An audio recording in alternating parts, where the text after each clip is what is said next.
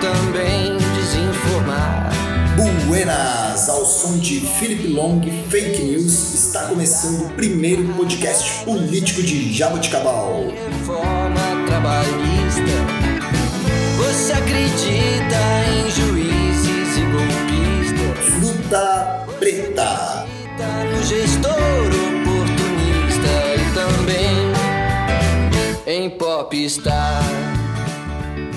Me digas com quem tu andas e eu lhe digo quem tu és. Estão presentes comigo nos estúdios virtuais da Fruta Preta, ela que é a rainha dos memes e a dona dessa voz dulcíssima, Natália Carvalho. E aí, galerinha, tudo bom? É um prazer estar com vocês de novo nessa caminhada. E ele, o nosso quase doutor advogado e que nos ensina como não sermos processados, nosso querido Vitor Matos. E aí galera, tudo bem com vocês? Mais um podcast sendo gravado e vamos nessa. Eu sou Ariel Grício, esse é o Fruta Preta número 5, o podcast que tem como compromisso contribuir com a democracia e somar na conscientização política do processo eleitoral de Jaboticabal.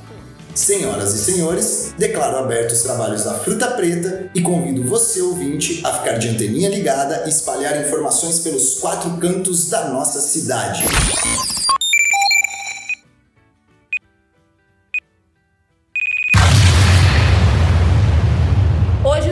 Nosso podcast é fake news e o risco à democracia. Em 2017, fake news foi eleita a palavra do ano pelo dicionário britânico Collins. Foi um termo amplamente usado por Donald Trump quando estava em sua campanha para a presidência. Em geral, para se referir nas notícias negativas sobre ele. Mas parece que o mundo inteiro começou a usar esse termo, já que foi em 2017 que as menções a fake news aumentaram 365%. De acordo com o MIT, o Instituto Tecnológico de Massachusetts, em uma pesquisa realizada entre 2006 e 2017, com mais de 126 mil tweets que geraram 4,5 milhões de compartilhamentos na rede social, os motivos que levaram uma notícia falsa a ser largamente disseminada é o seu caráter emocionante. Quando as notícias são assim construídas, sem nenhum compromisso com a verdade, suas chances de compartilhamento são 70% maiores do que as notícias verdadeiras, independentemente do seu teor. A desinformação gerada pela difusão de notícias falsas não surgiu com as redes sociais e nem é um elemento exclusivo da nossa época. Trata-se, na verdade, de um fenômeno tão antigo quanto o modelo de negócios que sustenta boa parte das grandes empresas que atuam na internet, como Google, Facebook, e que oferecem serviços e conteúdos gratuitos para seus usuários em troca da revenda de sua atenção para anunciantes. Segundo Tim Wu, o modelo dos mercados de atenção surgiu em meados do século XIX,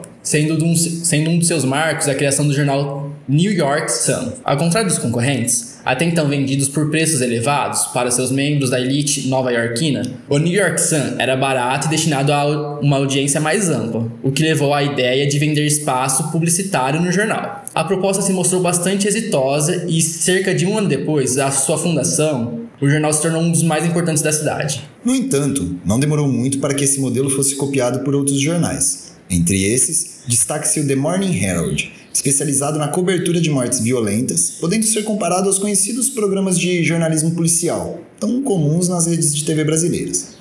Assim como nos dias atuais, o sensacionalismo se mostrou eficaz para atrair a atenção da audiência, de modo que, quanto mais grosseiro, explícito e apelativo se mostrava o conteúdo, maiores eram as tiragens do jornal, o que foi suficiente para garantir ao Herald o primeiro lugar nas vendas em menos de um ano. Como era de se esperar, a reação do New York Sun foi ainda mais radical. Eles descartaram os mais elementares princípios do jornalismo, tais como a objetividade, o equilíbrio e a verdade factual.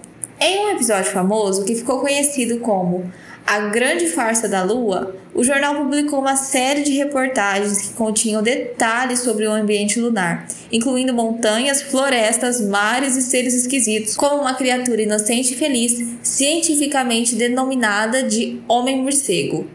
A incrível descoberta, supostamente divulgada no Edinburgh Journal of Science, teria sido possível graças às pesquisas do astrônomo John Herschel, que foram feitas com auxílio de um moderno telescópio instalado no Cabo da Boa Esperança. Os detalhes das observações, a ideia supostamente científica e a impossibilidade de contestação direta da história contribuíram para sua ampla aceitação por parte dos eleitores. O sucesso gerado pela reportagem foi tão grande que ampliou as vendas do The New York Sun. E mais uma vez, ele foi o primeiro lugar na corrida pelo mercado de Nova York. Voltando para o nosso tempo e espaço, nas eleições presidenciais de 2018 no Brasil, observou-se um padrão similar de disseminação de notícias falsas como destaque para a utilização do aplicativo WhatsApp como meio de divulgação, estratégia essa questionável do ponto de vista da legislação eleitoral. Um estudo realizado pelo Instituto de Tecnologia e Sociedade ITS Rio, a partir do monitoramento de grupos de WhatsApp, identificou fortes indícios de ação coordenada e do uso de instrumentos de automação para disseminar propaganda política pelo aplicativo de mensagens, os tais robôs.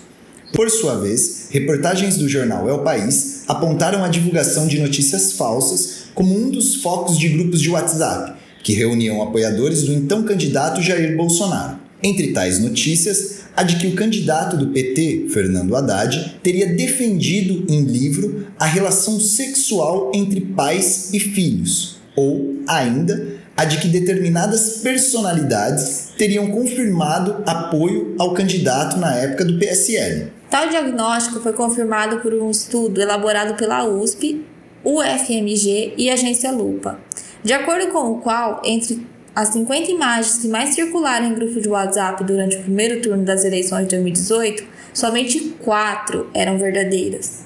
De fato, o WhatsApp se reveste de uma característica própria, mais restrita do que outras ferramentas digitais. Ocorre nessas eleições municipais, assim como nas eleições de 2018, o notório que há quem abuse dessa característica e tente, se esquivando das consequências legais, divulgar notícias falsas através dela. Assim, além de subverter o objetivo da tecnologia, que é compartilhar informações idôneas, a veiculação de fatos falsos coloca em risco a própria saúde eleitoral, às vezes com condutas criminosas, ameaçando esse momento tão importante da democracia. E a nossa convidada especial de hoje é a Denise Cardoso. A Denise é servidora de carreira da Câmara Municipal de Jaboticabal, graduada em Letras e em Direito, tem especialização em Gestão Pública e atualmente é mestranda em Ciência Política pela Universidade Federal de São Carlos, a UFSCar. Seja muito bem-vinda, Denise. Olá, Natália, Ariel, Vitor, pessoal do Fruta Preta. É um prazer estar com vocês hoje. Bom, Denise, para começar as perguntas, você pode falar o que é exatamente uma fake news e esse termo é o ideal a ser utilizado? A fake news são notícias falsas, né? São as informações falsas que se propagam aí pelo meio digital e viralizam entre a população como se fosse verdade. Existe até uma discussão acadêmica a respeito de se a mídia pode produzir notícias falsas, né? Há aqueles que defendem que sim, que a mídia pode produzir é, notícia falsa, mentirosa, distorcida, mas que é perfeitamente é, possível descobrir, é, identificar a origem. Existe uma outra linha de discussão que assevera que as fake news são aquelas que são de difícil identificação da fonte é, que foi produzido. Inclusive, é uma característica que pode aí fomentar a utilização dessa prática. É, mas essa é uma discussão, enfim, e eu utilizaria mesmo o termo notícia falsa. Mas como os termos aí em inglês é, digitais estão cada vez mais incorporados à língua portuguesa, né, especialmente porque a internet é um veículo não exclusivo, mas preponderantemente jovem, e é o público que está mais familiarizado com a influência da língua inglesa e a velocidade de notícias, sendo que essas as fake news, então, hoje, são informações falsas construídas e que são aí veiculadas mais é, rapidamente pelo veículo digital. Bom, Denise, agora eu gostaria que você falasse um pouco pra gente como que descobre se uma notícia ou publicação é uma fake news. Eu acho que o mais importante é conferir a fonte da informação, né? Em relação à veiculação de notícia institucional de órgãos públicos, nós temos a Lei da Transparência, que é a Lei 2527 de 2011, que regula o acesso à informação. As instituições públicas elas devem publicar os dados, os dados contábeis de gastos, processos licitatórios, orçamentários, de pessoal, sempre disponíveis na internet, que possibilita a verificação de dados. E existem plataformas de checagem né, de fatos, que podem ajudar a saber se uma notícia compartilhada ela é falsa, que são as checagens de fatos, né? É um método de verificação que analisa né, a confiabilidade das fontes de um texto jornalístico e tem crescido com a chegada das eleições, né? Dependendo da postagem, é possível descobrir se as informações que vinculam aí no WhatsApp, no Facebook, no Instagram são verdadeiras ou se trazem algum nível de distorção. Temos aí algumas ferramentas, algumas plataformas como Fato, Fake, Comprova, Boatos, e Farsa, entre outros. E também a agência Lupa, né, Denise, que tem desenvolvido um trabalho muito legal, Isso. né, junto da Folha de São Paulo e da revista Piauí. Inclusive, eu vou sugerir depois, Denise, se você puder passar esses links que você citou para a gente disponibilizar para os ouvintes na descrição do nosso vídeo, sabe? O nome dessa, dessas ferramentas que, que ajude a descobrir as, as fake news. Denise, e me fala uma coisa. Assim, essa ideia toda de, de fake news e tudo mais, ela pode ser considerada uma violência cibernética? Bom, as fake news elas promovem a desinformação ou a desordem informacional, como é chamada também. E por serem compostas de notícias falsas, elas podem provocar dano às pessoas, inclusive à democracia. Entre essas mensagens estão desde a incitação à violência e a outros crimes, com conteúdos que visam intimidar, humilhar ou afetar a dignidade das pessoas. Nós estamos falando também sobre violência cibernética. E no contexto eleitoral, por exemplo, o que temos assistido aí nas últimas eleições, tanto no cenário nacional, nas eleições para a presidência, quanto no cenário internacional, nós vimos aí recentemente os candidatos da presidência americana, o Trump e o Biden, é, considerado uma das, os Estados Unidos é considerado uma das democracias mais sólidas do, do mundo, eles protagonizaram, é, protagonizaram um debate assustador, né, raso, marcado por uma violência que afeta, sim, a, a, toda a democracia. É, e não foi diferente aqui, né, no Brasil. Eu vi aí de vocês a entrevista que vocês fizeram com o doutor André Botino, que é presidente do OAB, sobre a importância de haver debates né, entre os candidatos à prefeitura de Jabuticabal, até porque o debate tem a função de informar. Mas essa violência, especialmente a pessoal, que é baixa, que é vil, ou, ou aquela que utiliza de falsas informações para enganar o eleitor, mascarar ou omitir números, utilizar dados que não existem, são mecanismos que não devem existir e que acaba sendo uma desinformação que pode afetar a escolha do cidadão e colocar em risco aí o processo eleitoral, atingindo sim a sociedade pelos, pelo período aí de, dos próximos quatro anos. Então, respondendo aí a sua pergunta, fake news é sim uma violência né, cibernética e se for usada pelos meios digitais e causar prejuízo moral, financeiro, é, é sim uma violência cibernética. Os crimes digitais diariamente praticados na internet né, são as ofensas à honra que causam dano às pessoas, como a calúnia, injúria, difamação, a homofobia, o racismo, a misoginia, a pornografia, é, cyber, cyberbullying, né, é, que são todos, e além de, de crimes financeiros também, que estão envolvidos nessas práticas. É, e é legal você ter falado essa, essa questão do, do podcast com o doutor André, né, Denise, porque ficou muito interessante essa ideia, nessa né, sequência de, de podcasts do Fruta Preta, em especial essas três, que é a do Dr. André, a sua, e depois nós vamos receber o Josias, porque uma traz a questão do debate para na ideia de, de, de, caírem as máscaras, né? De, ou seja, de não importa o que falam por aí, tal, tal, tal, vamos ver quem é quem ali, né? Agora você traz essa questão da fake news e o nosso próximo podcast ele vai trazer um assunto que é muito interessante, que é a semiótica. Então nós chamamos um, um especialista em semiótica muito muito bom, né?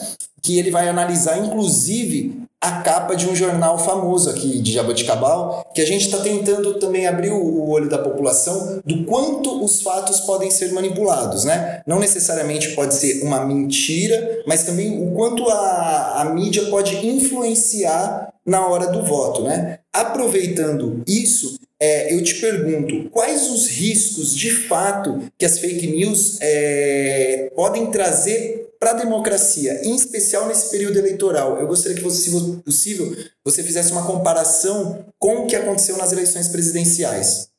É, é aquela questão, né? A gente precisa informar o cidadão e nunca trazer desinformação, né? Em relação aos candidatos a cargos públicos, nós temos a questão dos ataques pessoais, né, a vida privada do candidato, que pode confundir o eleitor. É, eu vou trazer outra, outra questão aqui, por exemplo, na campanha para a presidência dos Estados Unidos, Barack Obama ele foi pintado, quando foi candidato, de marxista, terrorista, anti-americano, em discursos assim inflamados dos seus opositores. E aí depois, mesmo depois de se tornar o primeiro presidente afro-americano dos Estados Unidos, quando ele apoiou a Hillary, a presidência dos Estados Unidos, milhões de norte-americanos voltaram a acreditar na mesma falsa notícia e na afirmação, né, chancelada aí pelo Donald Trump, que também era candidato na época, de que Barack Obama ele era muçulmano e nascido no estrangeiro. E Barack Obama ele, é, ele nasceu no Havaí, que é território americano. E mesmo com todas as evidências dessas notícias falsas, da fake news, né, que foram veiculadas à época e chanceladas, como eu disse, né, pela afirmação do candidato à presidência, caracterizaram aí a reação racista ao status do presidente com a nítida intenção de tirar a legitimidade de Obama. E esse é um tipo de ação eleitoral, né? a veiculação de fake news, de ataque pessoal a candidatos, com a intenção de deslegitimar os postulantes a cargo público e que pode confundir o eleitor, sendo que a avaliação de proposta, análise dos compromissos sociais e democráticos do concorrente que realmente devem ser considerados. É, atualmente tramita no Congresso um projeto de lei contra as fake news, que é o PL 2000, 2000 projeto de lei 2630 de 2020, que cria normas aí para as redes sociais e serviços de mensagem e que tem a intenção de evitar notícias falsas que possam causar, causar danos individuais ou coletivos à democracia. Então, tem o objetivo aí de reduzir a questão da desinformação por meio do combate à, à, informação falsa ou manipuladas nas redes sociais. E esse projeto ele tenta criar regras para coibir essas contas falsas, os robôs e facilitar o rastreamento do envio de mensagem em massa. É, e garantir a, a exclusão imediata desses conteúdos racistas, misóginos, pornográficos, entre outros. Ele foi aprovado ah, pelo Senado e o texto segue para a Câmara com muitas críticas também, porque, na verdade, é, é um projeto de longo e de imediato alcance coletivo, né? E a proposta ela precisa ser amplamente discutida com a sociedade, com as empresas, as organizações, principalmente sobre a crítica de, do que se refere à liberdade de expressão. Brasil, a legislação sobre essa matéria ainda é falha, né? ela não regula de maneira efetiva as novas ferramentas e o vasto né?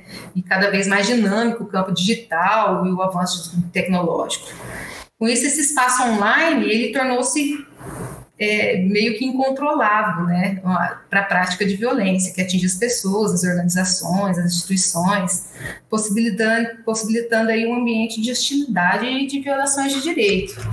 Então é, é, é, importante do ponto de vista jurídico pensar sobre isso também e do ponto de vista do cidadão de prestar atenção, né, sobre as informações que ele consome, né, é, e dos veículos que ele está usando para se informar. Denise, nesse contexto que você comentou dos Estados Unidos, eles criaram várias fake news. Aqui no Brasil também aconteceu, né? A mamadeira de piroca, kit gay, esses exemplos bem esdrúxulos tem que ser usado como exemplo, exemplo para a gente conseguir entender a base dessas mentiras, né? E nesse contexto, você pode falar mais um pouco sobre essa questão da liberdade de expressão? Se ela pode ser confundida a mentir descaradamente? É, nos direitos existe a colisão, né? A gente fala sobre a colisão dos direitos fundamentais, né? A relação de prevalência de um direito ou bem em relação a outro. É, de um lado nós temos liberdade de expressão e do outro nós temos o direito à privacidade, né? E não se deve confundir a publicação de ofensas com liberdade de expressão. Existe a garantia constitucional que permite às pessoas se manifestarem, né, manifestar as suas opiniões sem medo de retaliação, que autoriza que as informações sejam recebidas por diversos meios e de forma independente, sem censura, né? Essa é a questão da liberdade de expressão. Uh, mas nós também não podemos permitir que a liberdade de expressão seja usada como um fundamento para causar dano ao outro, ou seja, violação de direitos como, como a privacidade, a honra, a dignidade, a integridade moral e psicológica, devendo assim garantir o pilar constitucional do Estado Democrático de Direito, que é a preservação da dignidade da pessoa humana. Então, assim, do ponto de vista principalmente jurídico, é, a gente precisa é, sopesar essa questão dos direitos, né, e ver que esses direitos eles são fundamentais, mas eles não, né, existe a prevalência do direito à intimidade, do direito da, da dignidade da pessoa humana, e que é, a liberdade de expressão não pode ser uma arma para agredir o outro. Denise, muito obrigada por dar esse depoimento. E eu queria que você falasse um pouco para a gente o que são disparos em massa e qual o impacto disso na nossa democracia. Ah, então, como o Vitor disse, são ferramentas que foram muito utilizadas nas eleições de 2018, ah, que eram esquemas que utilizavam o número dos telefones dos usuários do Facebook, principalmente para criar grupos nos WhatsApps, e então enviar essas mensagens falsas, produzidas, né? Mas essa prática ela foi discutida, né, pois é um dos mecanismos de veiculação de notícia falsa. E agora existe uma resolução do nosso Superior Eleitoral, que é a número 23.610 de 2019, que proíbe a, a, propaganda de candidatos por meio de disparos em massas de mensagem instantânea. É, tendo em vista que essa é uma maneira de que as empresas operam o tratamento do, dos dados e o desrespeito aos princípios de proteção de dados é, pessoais, que é a Lei 13.709 de 2018. Ela entrou em vigor agora, em 2020, e ela coloca o Brasil do, ao lado de mais 100 países onde há normas específicas para definir limites e condições para coleta, guarda e tratamento de informações pessoais. Então, de acordo aí com a lei eleitoral, o candidato ele pode veicular propaganda eleitoral dele através de sites oficiais do candidato ou do partido, através, através das redes sociais, como Facebook, Instagram, Twitter, ou mesmo através de mensagem instantânea via WhatsApp. O que ele não pode é contratar o impulsionamento ou o disparo em massa desse tipo de conteúdo, pois essa prática acaba violando aí a Lei Geral de Proteção dos Dados Pessoais. Então, o impacto da democracia é a tentativa de induzir né, o eleitor ao erro, exatamente com o comportamento desse tipo de notícia falsa. Denise, e nesse contexto de disparos em massa, é, recentemente o TSE firmou parceria com Insta, Instagram, no caso, Facebook, todas essas plataformas grandes que propagam informação, o Twitter também, no caso. Então, é, dá uma segurança maior, né? Saber que a justiça eleitoral está ligada nesses aspectos. Então, sempre que a gente recebe uma notícia via essas plataformas sociais, é bom a gente analisar junto com a agência Lupa, né, que a gente já comentou, para ver a veracidade. Porque, dependendo do contexto, se a gente compartilhar, pode ser um crime, correto? Exatamente. E aí a gente volta àquela aquela questão, né, aquela discussão sobre você ter dificuldade de se encontrar a origem de quem produziu e impulsionou isso, né? É, então, fazer o rastreamento disso é difícil, mas sim, você está impulsionando uma notícia que é falsa, você está corroborando para esse tipo de, de, de, falha, de dano, né? E de agressão. Então, é assim, é, realmente, a gente vê aí um esforço, tanto das plataformas quanto da justiça, né? Em tentar aí resolver essa questão e, na verdade, tentar minimizar os danos que, que acabam causando, em especial durante o período eleitoral, né? Denise, é, nós vimos na, na leitura do, do texto inicial, né, que, que, existe uma pesquisa que mostra que notícias que, que trazem um, uma questão mais emocional, né? Essa ideia do, do sensacionalismo tal, sem nenhum compromisso com a verdade, né? Quando essas notícias são construídas dessa forma, são mais emocionantes assim, elas aumentam as chances de compartilhamento em até 70%, né? Ou seja, quando a gente vê aquela notícia que, tipo, nossa, um bafão, parece que há uma, uma força por trás que faz com que a gente compartilhe isso, né? Que são as manchetes sensacionalistas mesmo, os clickbait. Elas podem ser consideradas fake news? Então, na verdade, esses caça-cliques aí, essas manchetes aí, normalmente são conteúdos que vêm carregados de informações falsas e com títulos e imagens, eles atraem a curiosidade do usuário, né? É, levando o usuário a clicar aí num determinado link e na verdade isso não é proibido, né? Mas existe o problema de atrair os usuários para essas páginas e uh, acabar tendo aí o problema de roubar as informações confidenciais, né? E esse é um tipo de cybercrime, né? E está se tornando cada vez mais comum, principalmente através de falsos e-mails, deixando assim as pessoas cada vez mais vulneráveis a golpes que podem trazer danos financeiros, pessoais. Enfim, é, o compartilhamento e, a mesmo, e, a, e mesmo acessar essas notícias sensacionalistas é realmente perigoso, né? Porque a gente pode ser invadido, né? As nossas informações podem ser invadidas. Então, é, a internet é um, um, campo aí que, que tem que ser, é, a gente tem que ter cuidado, né, ao acessar aí essas links ou mesmo compartilhar, é, atraídos por essas, por essas é, imagens ou por essas notícias ou por essas manchetes, é, ser diretamente, causar um dano direto mesmo para nós quando é, acessamos esse tipo de, de, de, de manchete. Ô Denise, para finalizar nossa conversa, eu queria que você conversasse um pouquinho sobre pós-verdade e a diferença que tem entre ela e a fake news. Então, na verdade, em relação ao pós-verdade aí, é, na minha opinião, existe, na política existe aí a força do discurso, né? Através do discurso, e aí a gente está falando sobre a questão da campanha eleitoral, os políticos apresentam as suas propostas, né? O pós-verdade, na verdade, é um termo que diz respeito às circunstâncias em que os fatos ele tem menos importância do que as crenças pessoais, né? Onde as pessoas se baseiam apenas na sua própria visão de mundo e tentam impor o seu discurso, a sua opinião ao outro. E muitas vezes esses discursos, quando você tenta fazer esse esforço de se impor, de achar que a sua visão, que, né, que o seu discurso é o que vale, ele pode estar permeado de ódio, de preconceito, em especial em relação aos opositores, né? E aí podem ser impulsionados com a produção de notícia falsa e que pode que, prejudique e causa danos e pode se caracterizar aí dentro dos crimes digitais. É, muitos desses crimes estão previstos no Código Penal, mas recentemente a legislação brasileira tenta criar normas né, que previna, combate essas, essas práticas. Na verdade, é, como eu disse, o avanço tecnológico ele acontece muito mais rapidamente do que a produção legislativa para normatizar a matéria.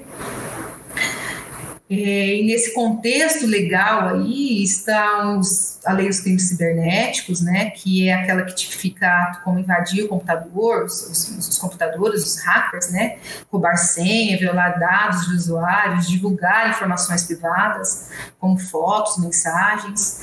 Ah, existia a lei que também determinou a instalação de delegacias especializadas no combate a crimes digitais. O Marco Civil da Internet, que foi, né, que é a lei ela é de 2014, que regula os direitos e deveres dos internautas e também já começou a abordar a questão da proteção dos dados e a privacidade dos usuários da rede. E, como eu disse anteriormente, a Lei Geral de Proteção de Dados, que é essa que entrou em vigor em 2020 e que dispõe aí sobre o tratamento de dados pessoais, inclusive nos meios digitais, né, por pessoa física ou jurídica, de direito público ou privado, e que tem o objetivo de proteger né, os direitos fundamentais de liberdade e de privacidade, né, que aqui a, a gente volta àquela questão inicial que nós discutimos a, a, é, em relação a prevalecer aí o direito de privacidade da, da, da pessoa. Né. Então, esses crimes, eles é, ocorrem na internet, eles podem ter, ser de natureza civil ou penal, né? Quando uma pessoa causa dano a outra, nós temos um caso de responsabilidade civil, o dano ele pode ser tanto material, quando atinge o patrimônio de alguém, como moral, quando ofende a honra, né, é, do outro e através de algum canal digital, como as redes sociais, enfim, os blogs. E existem penas, né, em ambos os casos.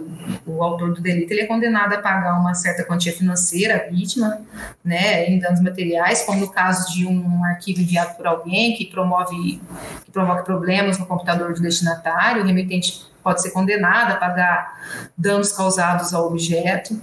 É, e já danos morais, a pena é pagar indenização. E existem os crimes de, de, de, responsabilidade penal na internet, né, que, que acontece quando alguém pratica os atos definidos em lei como crime ou contravenção penal. Além de uma possível indenização à vítima, o autor também pode estar sujeito às consequências do direito penal, como a prisão, pena de de direitos, multas e outros efeitos de condenação criminal. Mas aí é aquela questão, né, dificuldade maior em relação a fake news, ainda é a identificação da fonte, né?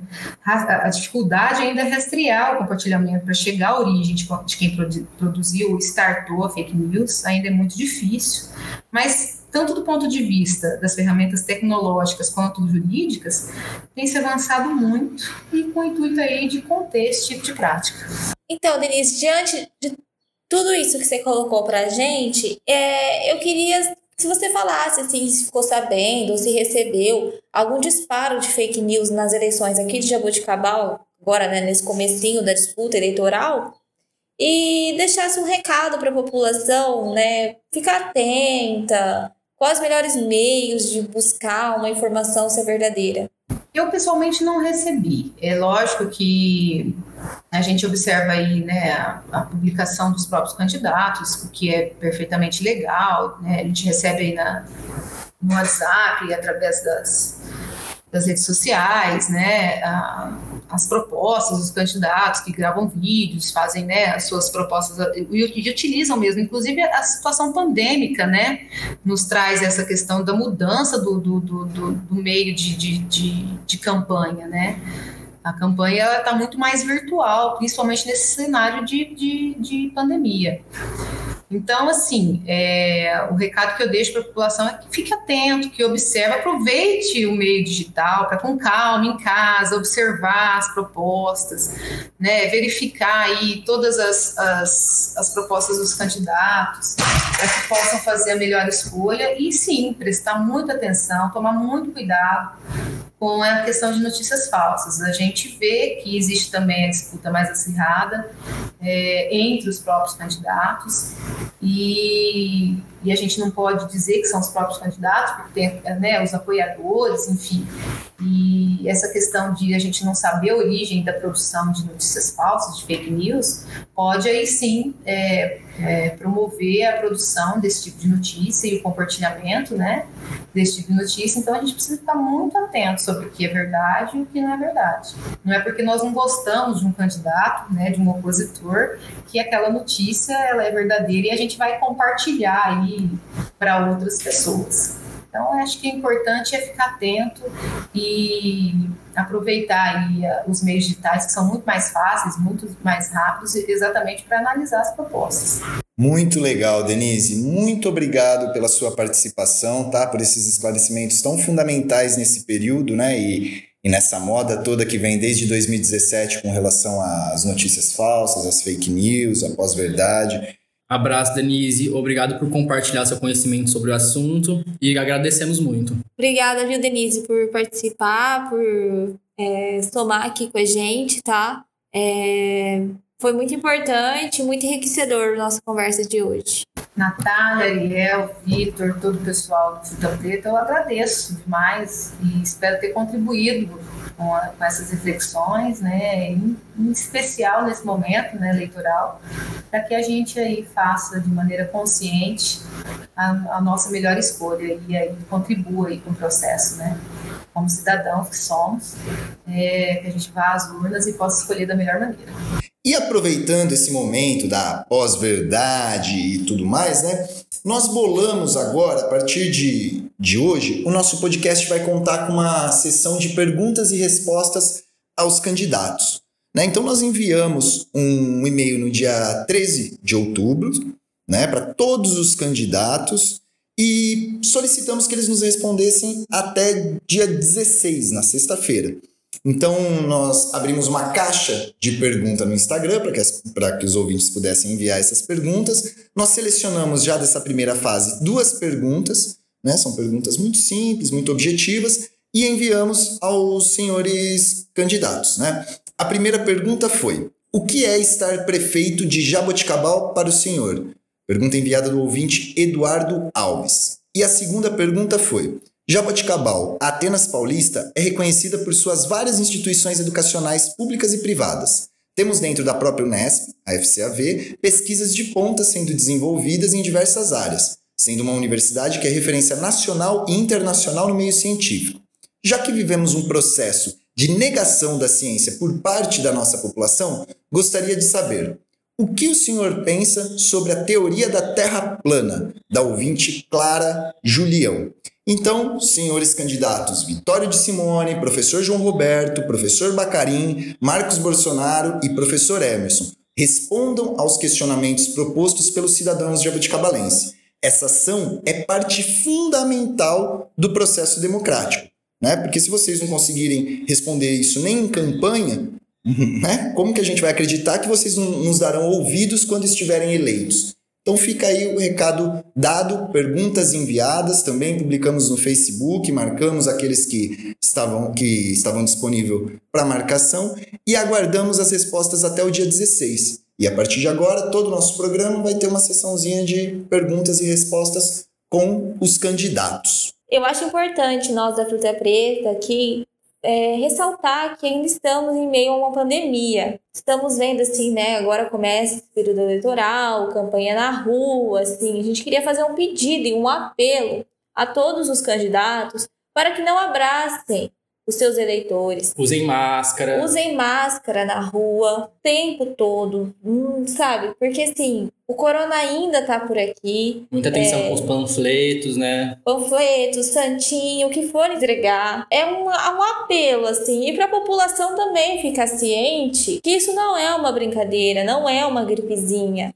Tem muita gente morrendo, ainda são 500 mortes por dia no Brasil. É muita gente morrendo por uma causa que não, não precisava, sabe? Quem puder, fique em casa. Deu a letra Natizinha e Vitor. É isso. Essa foi mais uma edição da Fruta Preta e esperamos vocês no dia 20, na terça-feira, já que nós vamos conversar com um convidado que não tem ligação com Jabuticabal, mas acabou aceitando o nosso convite para analisar um jornal né, de nome aqui da nossa cidade. Nós vamos fazer uma análise semiótica desse jornal é, para a gente entender o poder de manipulação de uma matéria e para ajudar você, caro ouvinte, também a lidar com isso. Quando pega um jornal na mão, você vê uma capa, você entender o que estão querendo dizer ali nas entrelinhas, né? O quanto isso te influencia sem você nem perceber. Então, nosso convidado vai ser o Josias tá? Que é um cara muito massa, especialista em semiótica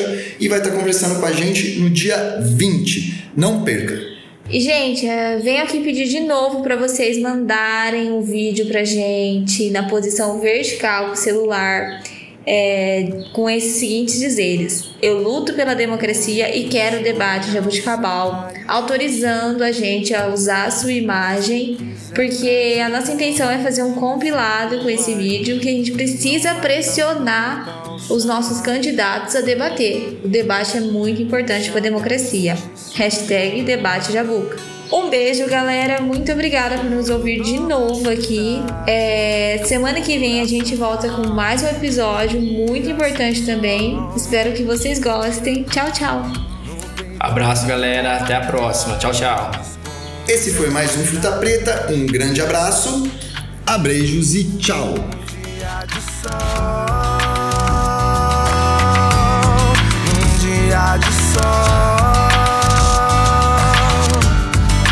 Dia de sol. de sol, num dia de sol. Não me questione ao sair, mas se quiser traz de volta o que eu deixei cair. Não bata a porta ao sair. Sabe a gente se tromba. Eu vi que quando dobra a cidade, o meu coração.